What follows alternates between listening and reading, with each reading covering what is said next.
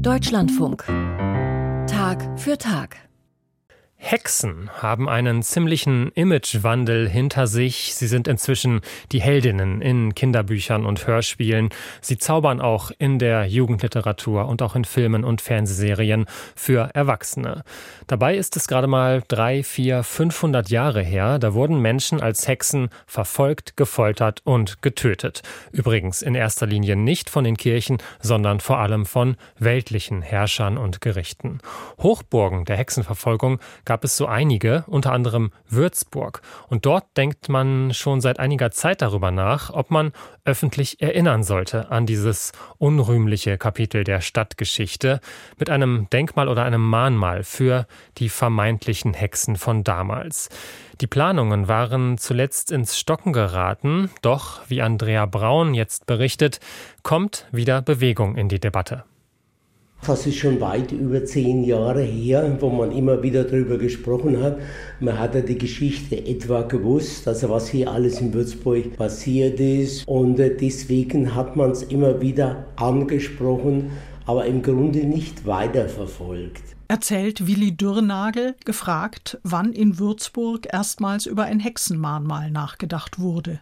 Und er muss es wissen. Er gehört dem Stadtrat seit 52 Jahren an, lebt und atmet Stadtgeschichte, erzählt sie in Führungen und Vorträgen, auch über die Hexenverfolgungen. Das und wo ein Denkmal, kein Mahnmal, kommen soll, wurde nun vor über einem Jahr endlich beschlossen. Nur seither ist nichts passiert. Dabei hätte Würzburg allen Grund, sich zu erinnern.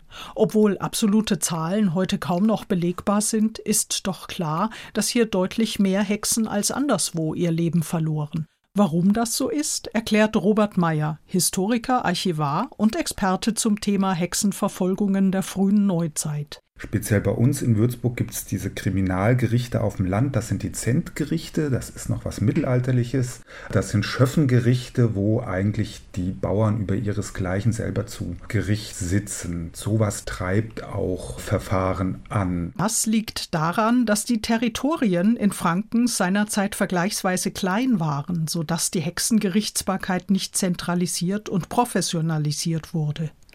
Dann spielte die große Abhängigkeit Mainfrankens vom Weinbau eine Rolle. Wenn es im Mai Frost oder Hagel hat, kann das üble Schäden geben.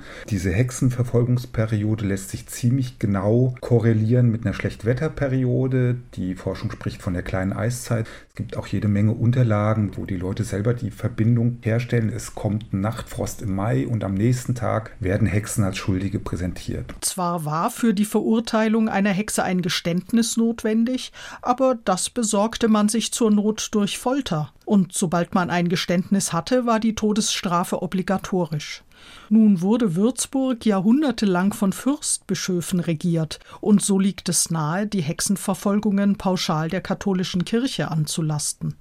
Doch diese Vorstellung revidiert Meyer. Die Gerichte waren immer weltlich. Das war die normale Kriminaljustiz. Das ist ein weltliches Delikt. Woher dann diese Auffassung der katholischen Hexenprozesse? Die heutige Auffassung von den Hexenprozessen geht zurück auf einen protestantischen Professor 1710 rum in Halle, und der gilt als Begründer der historischen Hexenforschung und der hat mehrere Schriften verfasst, mit denen er den Preußenkönig dazu überreden wollte, keine Hexenprozesse mehr zu führen. Also überhaupt keine. Wie hat er das gemacht?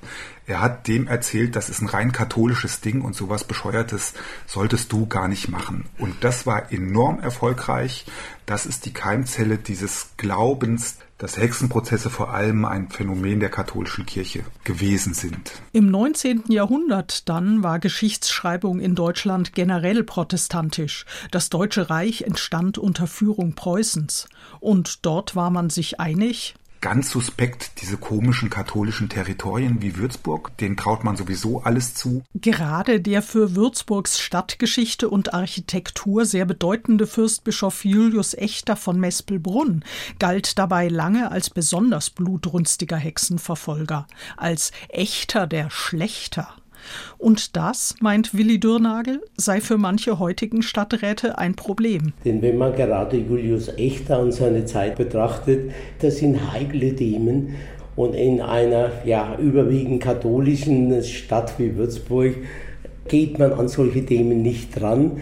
weil auch hier im Stadtrat der Einfluss dann sehr stark ist, dieses Thema lieber wegzulassen. Doch dieses echter Bild legte Robert Meyer in seiner 2018 veröffentlichten Biografie des Fürstbischofs dar, beruhe vielfach auf falschen Annahmen. Weil man anhand neuer Quellenfunde feststellen konnte, dass Echter in den Hexenprozessen, die er geführt hat, eher auf der Bremse steht, als dass er Öl ins Feuer gießt. Es fängt damit an, dass der erste Hexenprozess, der mit einer Hinrichtung endet, im Jahr 1600 stattfindet. Und das ist das 27. Jahr von Echters Pontifikat. Zu einer Art Eskalation kam es vielmehr unter Echters Nachfolger Philipp Adolf von Ehrenberg, der in vier Jahren um die 450 Hexen ermorden ließ, möglicherweise gar die doppelte Zahl. Da sind wir mitten im Dreißigjährigen Krieg.